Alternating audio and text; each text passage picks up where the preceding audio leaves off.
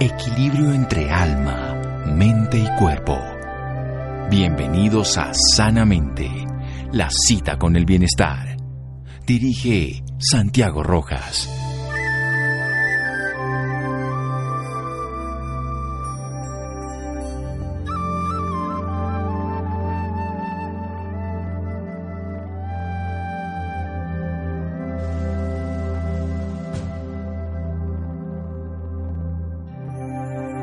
Es odioso para el olfato, perjudicial para el cerebro y peligroso para los pulmones. Rey Jaime I.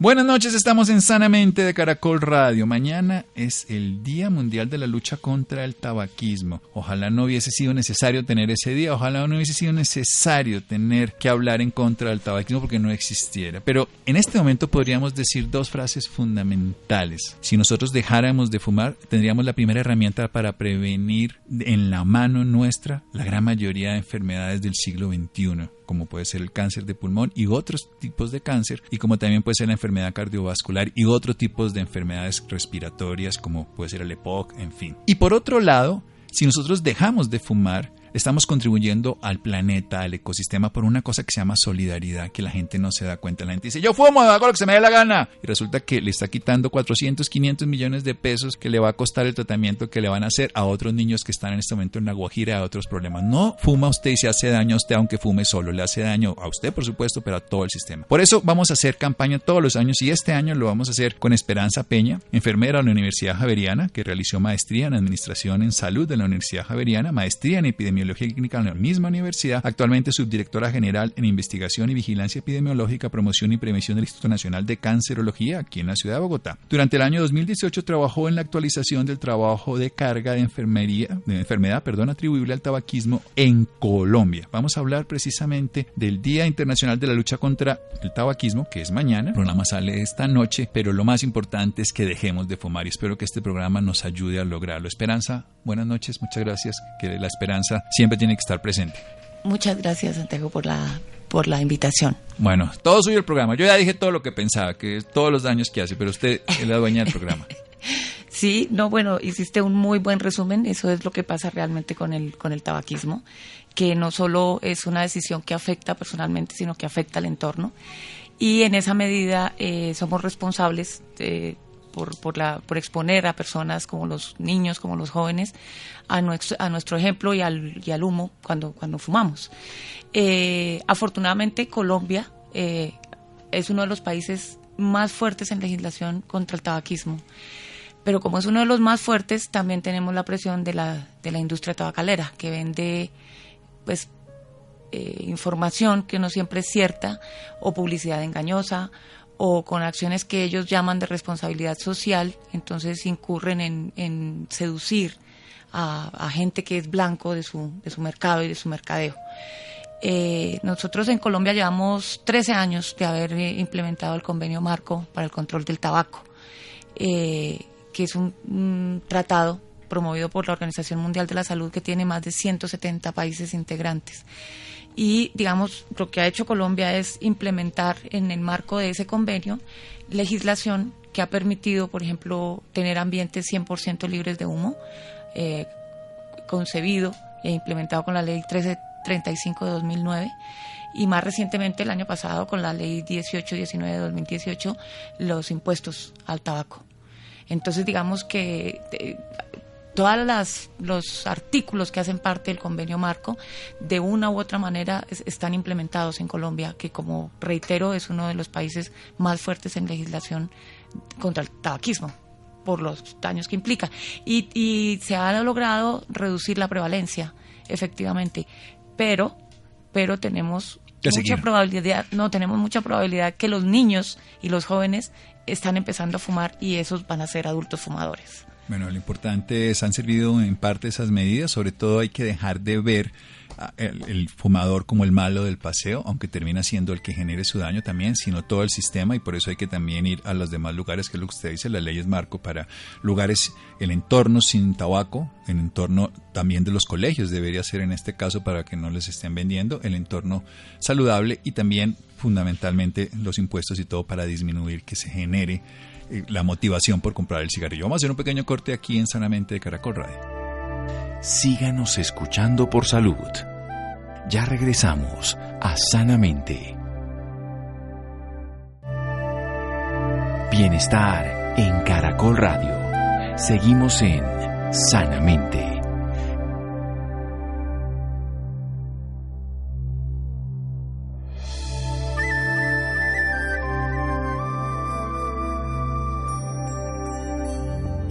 Seguimos en Sanamente de Caracol Radio. Mañana en el mundo se celebra, se busca que la gente disminuya, quite, acabe con el consumo de tabaco. Infortunadamente, solo 5% de las personas por año dejan de fumar, pero siguen personas fumando. Dice que mil millones de personas en el mundo consumen tabaco, de 8 mil millones, poquito menos que somos, y que además van a tener enfermedades, la mitad de ellos van a morir por causa directa. Esas son estadísticas generales, usted debe manejar otras más específicas. Esperanza en Colombia. ¿Qué significa entonces para Colombia el consumo de tabaco y qué puede producirnos desde el punto de vista de la salud particular y general? Eh, desde el punto de vista de la salud, la condición más grave y tal vez más importante es el tipo, pues los cánceres que produce el tabaco, principalmente el cáncer de pulmón. Eh, en un 85% de la, la, fracción que es atribuible en los cánceres de pulmón se deben al tabaquismo. Pero en toda la anatomía del cuerpo humano eh, hay 30 o más localizaciones de cánceres producidos por el tabaco además de enfermedades crónicas, eh, enfermedades relacionadas, enfermedades cardiovasculares, eh, enfermedad pulmonar obstructiva crónica, asma. Eh, bueno, son realmente muchas. Mm, nosotros, como comentaba anteriormente, hemos venido disminuyendo la prevalencia, pero la prevalencia en los que ya son consumidores, pero la industria tabacalera fija sus ojos y su negocio en los niños y en los adolescentes. Entonces, y con acciones que ellos mm, dicen que son de responsabilidad social, hacen campañas para pagar eh, algunas actividades deportivas o tenían sitios en los restaurantes donde sí se podía fumar pagado por ellos eh, o casetas en las universidades en las que se promovía, por ejemplo, fumar es un tema de adultos, salvando su responsabilidad de que no se estaban refiriendo a los niños, pero diciéndoles que cuando fueran adultos podrían fumar. Eso se llaman y han sido llamadas acciones de interferencia de la industria tabacalera para contrarrestar el efecto que tienen los gobiernos y los estados eh, en la legislación. Bien, de todas maneras, independientemente de que la gente sepa el daño que puede producir el cigarrillo, quiero que usted lo especifique más, que le demos un poquito más claridad de una manera específica. Eh, pareciera que a pesar de que en las cajetillas uno lee que dice el cáncer, el cigarrillo produce cáncer, ponen fotos a veces hasta de tumores y de cosas específicas. Eh, a nivel personal hay un hecho que a mí llama la atención, las mujeres dejan de fumar cuando están embarazadas y cambian ese concepto a pesar de que fumaban antes y que podía darles cáncer a ellos. ¿Cómo hacemos para llevarle un, un mensaje adecuado para que no solamente piensen en esa persona que fuma, sino en la sociedad, en su hijo, en la familia, en el entorno? Pues creo que lo, lo, importante es lo que comentábamos al, al inicio del programa. Eh, si yo tomo la decisión de fumar, que es una decisión personal, no solamente me estoy afectando yo, estoy afectando el ambiente, estoy afectando a, mis, a las personas que tengo alrededor. Y eso es una, una cuestión que debería llamar la atención para tomar la decisión. Eh, creo que haber estado expuesto al humo de, de, de cigarrillo, al consumo de tabaco, es es una condición que casi pues que favorece que las personas fumen. Es por eso que los hijos de fumadores con mucha probabilidad serán fumadores y son fumadores. Eh, el daño que se hace es realmente desde la primera inhalación, porque es entrar un, un incendio a la garganta y a los pulmones cuando se quema. La combustión del tabaco genera eso. Y tiene partículas que son las que son cancerígenas. Aparte del transporte de la nicotina que va pues al, al, al cerebro y que es el que produce la adicción. Entonces cada vez que se fuma, se quiere consumir más nicotina por el efecto, digamos, de la fisiología y de la bioquímica que tiene la sustancia allí. Entonces, eso es lo que hace muy, muy complejo que una persona deje de fumar, porque la adicción es muy fuerte.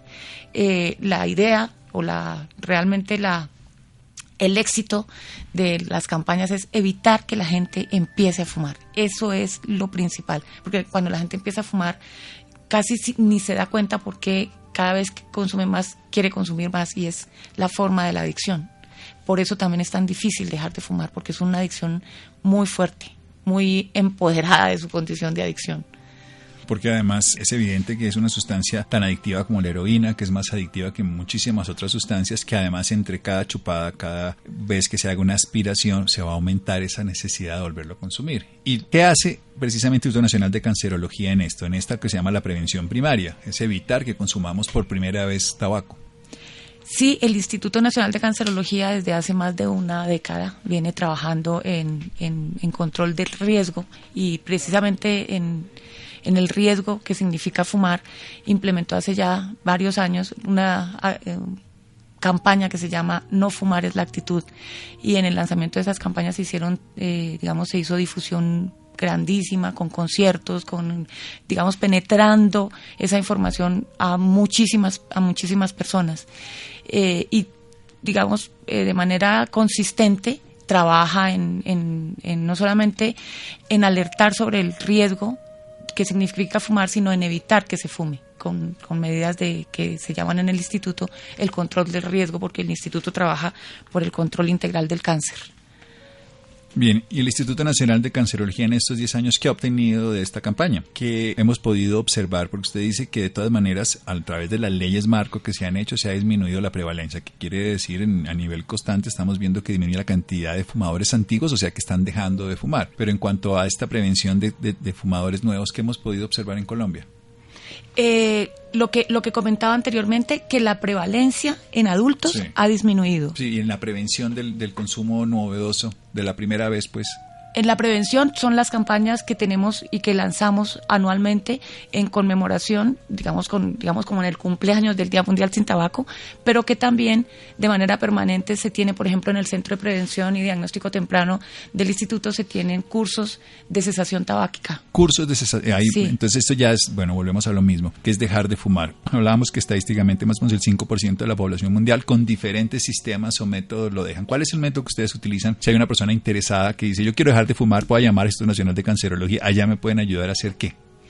Eh, hacemos muchas cosas, eh, pero digamos, la consejería médica y la consejería de los profesionales de la salud es lo que se considera una de las estrategias más efectivas, porque los profesionales de la salud que trabajamos en este tipo de, temas eh, sabemos que hacer conciencia sobre el fumador que debe dejar de fumar o hacer conciencia sobre la necesidad de no probar el tabaco es, es, lo que se debe hacer. Entonces, digamos, en el instituto, a través de estos cursos de cesación tabáquica y de, entrenamiento a profesionales para que den esta, esta consejería, se hace. Hacemos, eh, por supuesto, digamos, eso es de la parte de salud pública, que sería lo de prevención. La otra parte que es ya la atención, pues obviamente ya cuando una persona tiene toda esta condición, se hace pues todo el tratamiento que, que se hace allí en el Instituto Nacional de Cancerología. Pero nuestras acciones han sido enmarcadas en eso que tiene como, como política, digamos, el país o más bien el Estado, de tener eh, ambientes 100% libres de humo, de evitar campañas de, de promoción, eh, patrocinio y publicidad de la industria farmacéutica, de informar. Tenemos unas hojas informativas que hablan de, eh, mañana lanzaremos una, en la que, en la que contamos los últimos datos de consumo en Colombia, eh, lo que se ha hecho, los resultados que se tienen y digamos, esas son como de manera permanente lo que hace el instituto. Vamos a hacer un pequeño corte aquí en Sanamente de Caracol Radio a propósito de que mañana es el Día Mundial de la Lucha contra el Tabaco. Estamos con Esperanza Peña, que ella es enfermera de la Universidad Javeriana en su formación y desde el año 2018 trabaja con la actualización del tema de la enfermedad atribuible a tabaquismo en Colombia. Seguimos en Sanamente de Caracol Radio.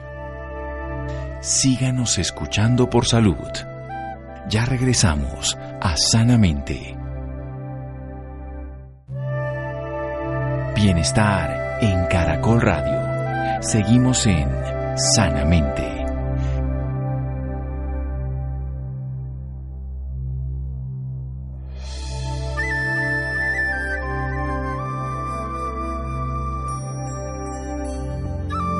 Seguimos en Sanamente de Caracol Radio. No fume, no se haga daño. No fume, no le haga daño a los demás. Y piénselo.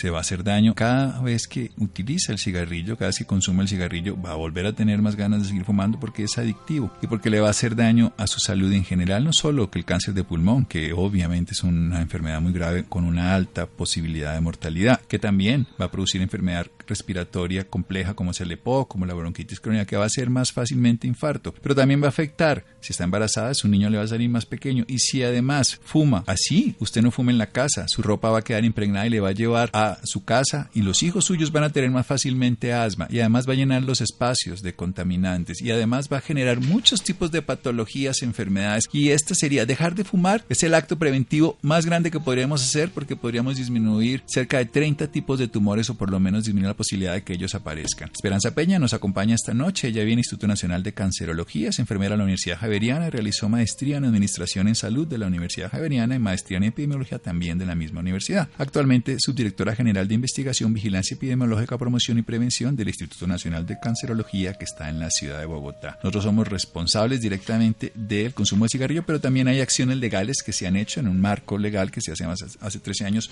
para que también las industrias que se dedican a la promoción, a la producción y a llevar la información sobre el tabaquismo pues reciban impuestos o algunas otras medidas para lograrlo. ¿Qué opinan ustedes del uso de estos sucedáneos del tabaco, cómo se están utilizando los sistemas electrónicos, el cigarrillo electrónico? ¿Qué pasa con los pacientes, con las personas? el cigarrillo electrónico y todas las formas, eh, digamos, novedosas son parte de las estrategias que tiene la industria tabacalera para no cesar en su intento porque la gente consuma productos del tabaco. Entonces, lo que pasa es que... ¿Es eh, menos dañino o no es menos dañino? No, es igual, es igual de dañino. Pero no hay combustión, o sea, la pregunta es, cuando uno, cuando uno consume tabaco está a 900 grados centígrados aproximadamente, entonces hay todo el monóxido de carbono. Se supone que si uno no hace esa combustión, la investigación que demuestra. La investigación demuestra, la investigación demuestra o digamos recientemente se conoce de, otras partículas que de, las formas de tabaco calentado son también cancerígenas. Eso es lo que tenemos en este momento y en este momento está cursando un proyecto de ley para modificar la ley 1335 que permita también regular el uso de, cigarrillo electrónico y, todo este y todo este tema porque ya se tiene evidencia proveniente de estudios de investigación clínica que muestran cómo también tiene sustancias que son cancerígenas. O sea, el cambiar el cigarrillo convencional, el pitillito, sea con filtro o sin filtro, versus utilizar un cigarrillo electrónico no va a evitar estos problemas y va a cambiar unos problemas por otros. Exactamente, eso es ese es el ese es el resumen de lo que de lo que ocurre, Santiago, sí. Bueno, hagámosle campaña aquí a no fumar entonces, porque volvemos a lo mismo. Ustedes hacen campaña, esto Nacional de Cancerología, para que la gente deje de fumar. Si deja de fumar, tenemos una posibilidad de disminuir el riesgo causado por el tabaquismo, que es a todo nivel. Hasta se vuelven feas y a los hombres es algo no importante, da impotencia, así que no se preocupen. A ver, la disfunción eréctil, que eso no es tan importante. Y es un, tema menor, claro. Así que el tema fundamental es que hagamos también para que no lleguen. A ver, todo el micrófono para usted para que no llegue la gente a fumar. Sí, Esperanza, pónganos, eh, estoy aquí oyéndole, estamos oyéndole y nos da ganas de fumar, pero usted nos va a convencer que no. Realmente creo que la evidencia que tenemos hoy en día muestra que fumar es una decisión que los economistas llaman una decisión miope. Es decir, las personas suponen que fumar o que hay gente que ha fumado toda la vida y no se ha muerto ni de cáncer ni de POGNI y que a ellos les va a pasar lo mismo. Entonces es tener una cantidad de información y tomar una decisión torpe. Y, eso se llama en economía decisiones miopes. Creo que hay que alertar sobre, sobre eso que se hace, que es una decisión que no debe conducir a, fumar porque cada que se fuma se fuma más y el problema empeora. Entonces creo que la alerta que se genera a través de de la legislación de los estados, de los estudios de investigación clínica, de las condiciones de las personas que hemos visto fumando y muriéndose por una enfermedad causada por el tabaco, deberían ser suficientes, las alertas que se ponen, eh, las protecciones que se tienen en los supermercados, en los sitios, para que la gente no haga una cosa que se llama, eh, la industria tabacalera hacia lo que se llama mercadeo visual, y es que al, al lado del, de productos que se consumen eh, del mostrador de, los supermercados o de las tiendas se, venden y se ofrecen productos de, pues cigarrillos. Entonces, alertar sobre esas estrategias que tiene la industria tabacalera, alertar sobre los, los datos que, por ejemplo, muestra nuestra encuesta nacional de tabaquismo, en donde uno de cada cuatro muchachos de nuestro país ha consumido tabaco en, los últimos 30 días, es una cosa que nos debe alertar.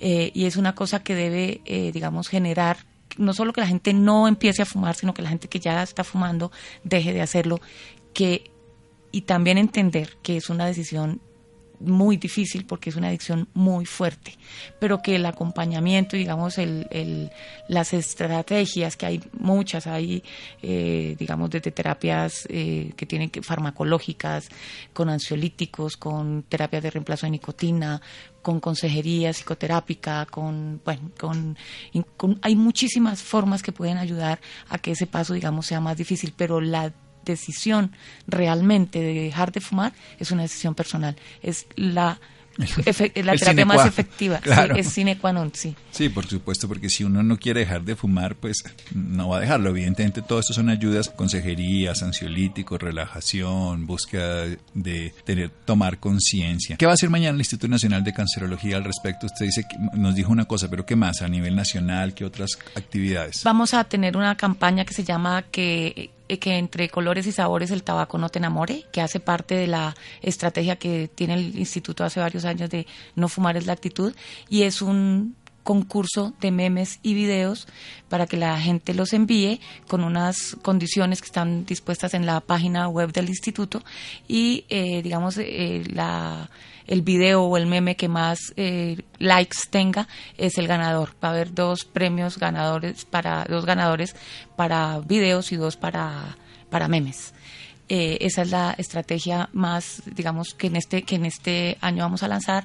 Tenemos también una hoja informativa donde contamos todo lo que ha ocurrido durante el último año en, en, el país y seguimos trabajando permanentemente con los cursos que comentaba en el Centro de Prevención y Diagnóstico Temprano y con, y con acciones, eh, digamos, sobre, las, sobre los em, proyectos de ley. Nosotros nos pronunciamos desde el Instituto con información basada en evidencia para promover los proyectos de ley. Trabajamos todo el año en eso, no solamente en temas relacionados con consumo de tabaco, sino en, en, control, en control del riesgo. Hay que tener claro eso que decíamos hace un momento. Hay que trabajar en la víctima, pero también en el victimario. O sea, en la víctima para ayudarlo a que salga de la adicción y hay que trabajar en el victimario, que es el que favorece, que es el estilo, que tiene que ver desde el que crea el, proceso, desde el que lo vende, lo promociona, lo facilita y es toda esa cadena que hace que la persona tenga, si tiene más fácil acceso, pues obviamente lo va a hacer y si tiene precio bajo, pues también lo va a comprar, que es lo que ha, funcionado en el mundo. No estoy diciendo nada que sea novedoso ni una idea maravillosa, sino es leyendo lo que internacionalmente funciona, que es dejar de ver al... Eso lo hizo Estados Unidos además desde la década de los 60, incluso antes, 58, empezó a pensar, a cambiar el punto de referencia. Hay que decir que a principios del siglo pasado la industria farma, eh, la industria tabacalera había, le había dado a entender a los médicos que era favorable y los médicos recomendaban, hay, hay publicidad, fume tal cigarrillo, su médico se lo recomienda. Salía un hombre con bata blanca recomendando fumar. Estoy hablando esto a principios del siglo pasado. Luego la evidencia fue absolutamente contundente del cambio de paradigma y ya se cambia la idea y dice, bueno, pero al, fumador hay que ayudarlo a que no fume, hay que dejar, ayudarlo a que deje de fumar, hay que evitar que aparezca, pero también a los que lo promocionan se va a hacer algo más. ¿Qué más están buscando ustedes en esa dirección?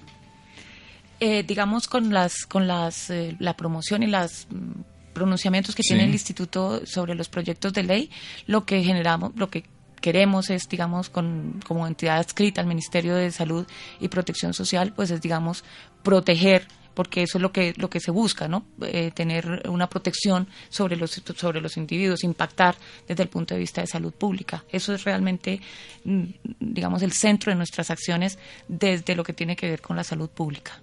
Bueno, ¿usted tiene gente al lado que fuma? Afortunadamente no. No. no, afortunadamente. Bueno, y usted ve a alguien en una reunión fumando, ¿usted qué hace? Cuénteme suelo ser, eh, suelo ser, eh, o bueno, quiero ser respetuosa. Eh, soy exfumadora. Ah, y empecemos por ahí. Buenísimo, pero no, o sea que usted tiene una evidencia mucho más clara, la, complejidad de haber fumado y dejar de fumar. Sí, dejé de fumar hace 22 años. ¿Cómo lo hizo? Más bien, empecemos por ahí, ahora sí nos vamos para... No, tomé la decisión, eh, quedé embarazada de mi primera hija ah, y tomé la decisión me costó muchísimo trabajo. Y por eso suelo ser respetuosa con las personas que a mi alrededor fuman.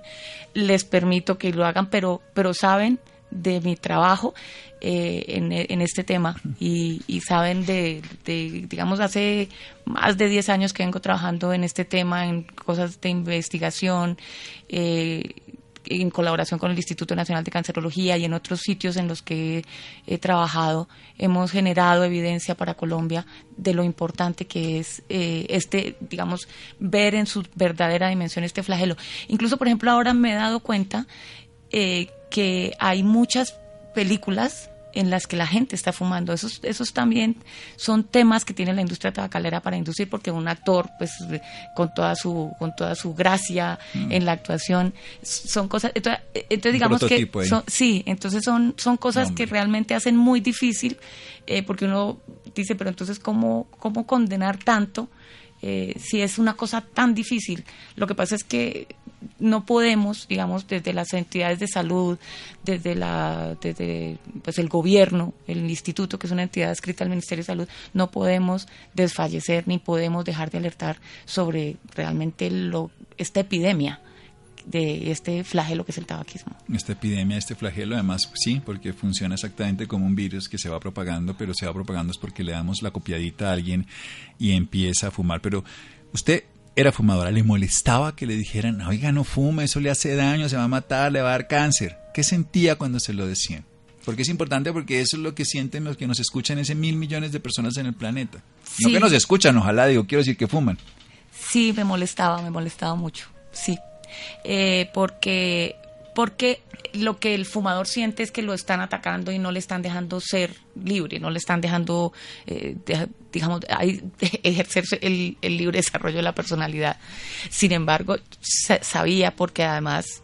sí, eso es su defensa. la cortina de humo que se hacía fumando era para que no la vieran ahí escondida. Y esto también, pero que también creo que tiene que ver, eh, que digamos que mi interés en este tema ha sido también porque mi papá eh, murió de una enfermedad pulmonar obstructiva por fumar.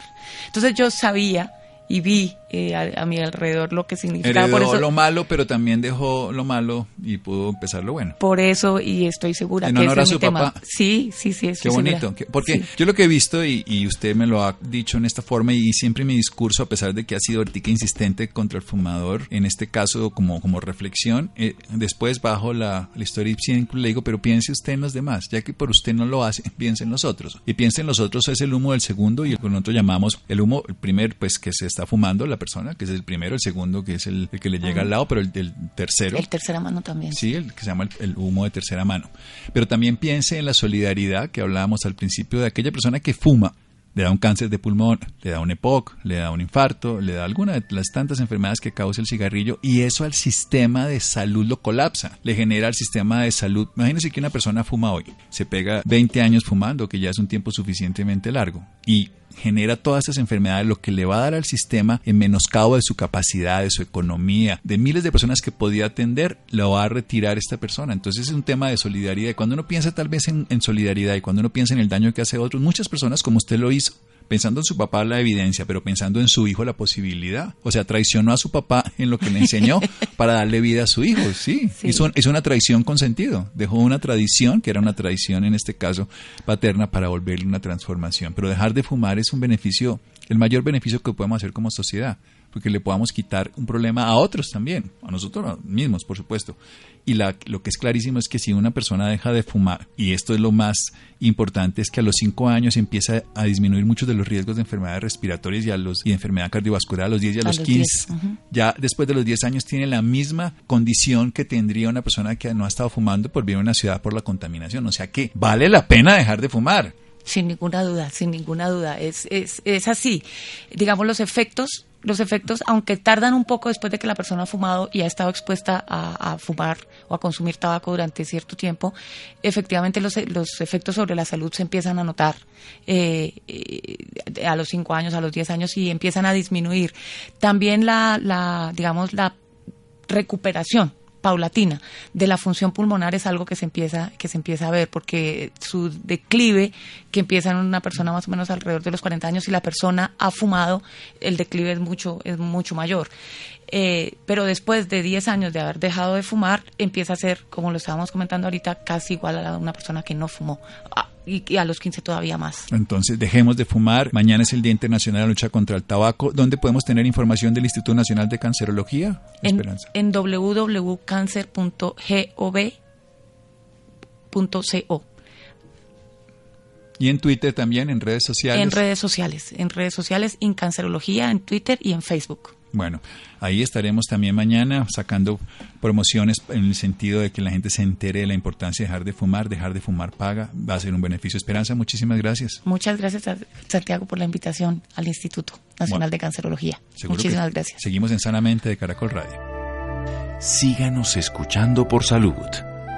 Ya regresamos a Sanamente. Bienestar en Caracol Radio. Seguimos en Sanamente.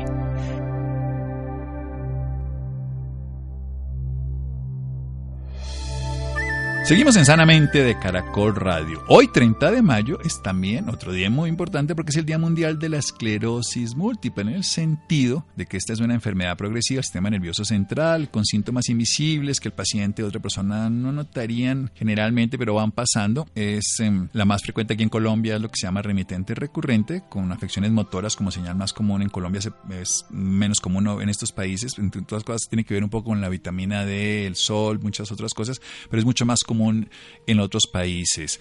Vamos a hablar sobre eso a propósito del Día Mundial de la Esclerosis Múltiple. Estefanía. Muy buenas noches Santiago para usted y para todas las personas que nos escuchan a esta hora. La esclerosis múltiple es una enfermedad progresiva del sistema nervioso central con síntomas invisibles que el paciente u otras personas no notarían o relacionarían con esta condición. En los países latinoamericanos el tipo más frecuente es el de remitente recurrente, con afecciones motoras como señal más común. Colombia presenta un estimado de 3.462 pacientes, pero se cree que existe una gran cantidad de casos sin diagnosticar, que sumarían a las 2,3 millones de personas reportadas en el mundo. Para hablarnos más sobre este tema, esta noche nos acompaña la doctora Greta Rodil, médico especialista en medicina interna de la Universidad Central de Venezuela, con experiencia en la industria farmacéutica en áreas como cardiovascular, diabetes, oncología, inmunología y neurología. Ha trabajado como ejecutiva en departamentos de medicina, liderando procesos en pro de los pacientes y diseño de estrategias de marketing médico para la prevención de enfermedades. Muy buenas noches, doctora Greta Rodil, y bienvenida Sanamente de Caracol Radio.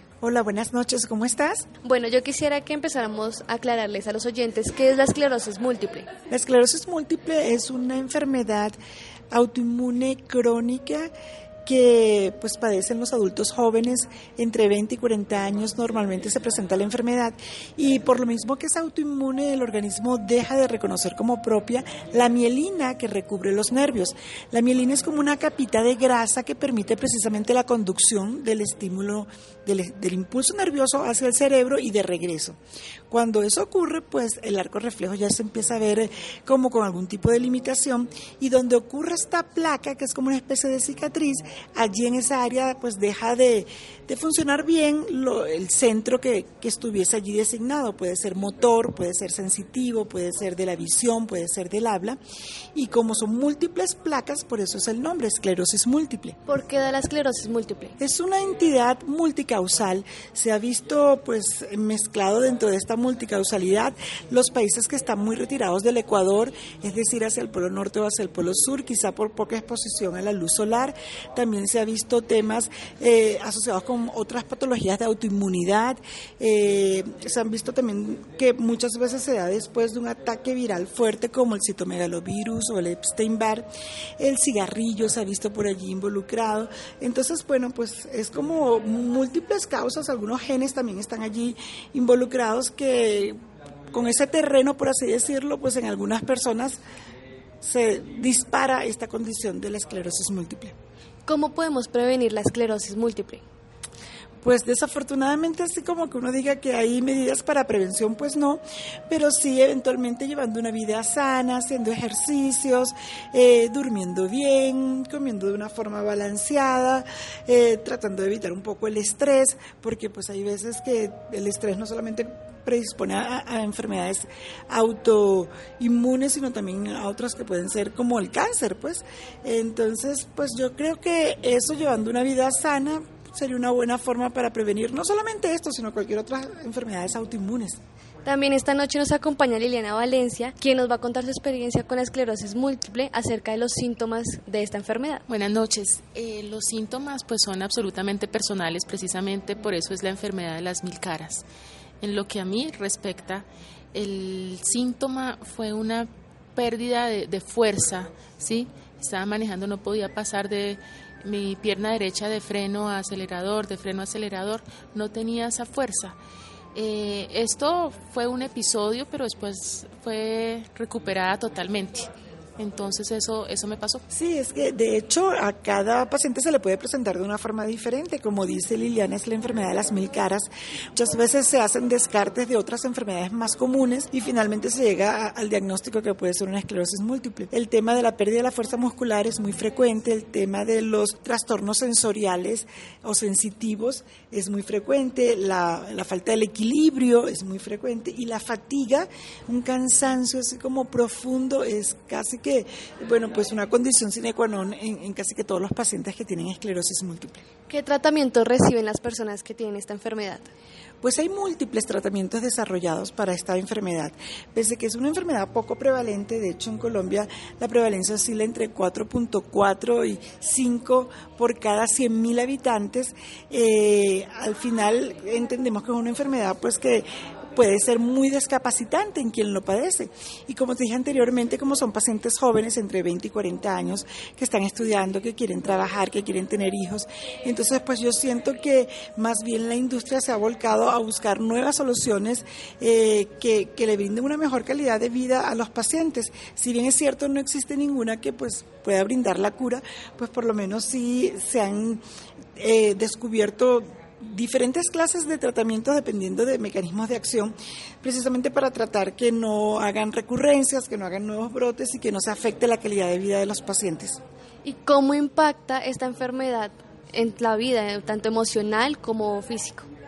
Pues es un impacto, la verdad, gigante, impacta a todo nivel. Eh, en la parte emocional, en lo personal, sufrí una terrible depresión al enterarme que tenía esclerosis múltiple. Eh, después, bueno, eh, se hicieron como terapias de choque, por decirlo de alguna manera. Se, debo contar con el apoyo, o cuento más bien con el apoyo de mi familia, de mi pareja, de mis amigos, que entienden ya qué es lo que me pasa y me apoyan siempre. Eso es absolutamente importante. La terapia, como decía la doctora Greta, pues sí, la, la, alimentación es absolutamente importante y además de eso ser muy, muy, muy juiciosa con el medicamento que me ha formulado el, el neurólogo que me, que me trata. Bueno, doctora, quiero que le dé un consejo a todos nuestros oyentes y que pacientes que tienen esclerosis múltiple. El granito de arena que yo todos los años pongo, porque esto es una campaña que todos los años hacemos, apoyando a la Federación Internacional contra la Esclerosis Múltiple y apoyando también asociaciones de Colombia como ALEM, que está en Medellín, FUEMCA, que está en Cali, FUNDEM, que está en Bogotá, es que pues esta es una enfermedad que entendemos que es crónica y que hoy por hoy no hay cura, pero también también entendemos que hoy, hoy por hoy múltiples tratamientos que pues lo que pretenden es mejorar la calidad de vida. Hay mucha conciencia dentro del gremio médico de la nutrición, de terapias de bailes, de otras actividades que le permiten a ellos mantenerse pues muy activos y el tema, la natación y el tema del acompañamiento familiar. Eh, el mensaje quizá también para los grupos familiares y cuidadores que estén con ellos, porque de una u otra forma pues es algo que involucra todo el ámbito de la, de la persona, entonces es importante ese acompañamiento. Y hablando de tu experiencia, ¿qué consejos le puedes dar a estas personas? Pues yo creo que tratar de vivir una vida sana, una vida en paz y tratar de tener eh, apoyo, ¿sí? Para el apoyo es indispensable. Eh, también entender de pronto lo que estoy haciendo es hablando de este tema es un es un acto sanador sí cuando uno acepta la enfermedad que tiene eh, va mejor. Yo en lo personal le cambié el nombre yo no hablo de enfermedad hablo más bien de condición de esclerosis múltiple y trato de verla de manera positiva, de ver que la vida es hermosa y hay que seguirla, seguirla viviendo. Tengo esta dificultad, sí, pero pues tengo todas las herramientas también para hacerle frente a, la esclerosis múltiple y, y, además haberla tenido me ha permitido crecer como persona. Doctora Grieta Rodil y Liliana Valencia, muchas gracias por acompañarnos esta noche en Sanamente. Gracias a ustedes por permitirnos este espacio de poder hablar de esta importante patología. Sí, muchas gracias a ti y muy importante este programa para que todos podamos tener una vida más sana, efectivamente. Bueno, gracias Estefanía, gracias a Camila, a Ricardo Bedoya y a Yesid Rodríguez. Laura también, gracias. Quédense con una voz en el camino con Ley Martin. Caracol piensa en ti. Buenas noches.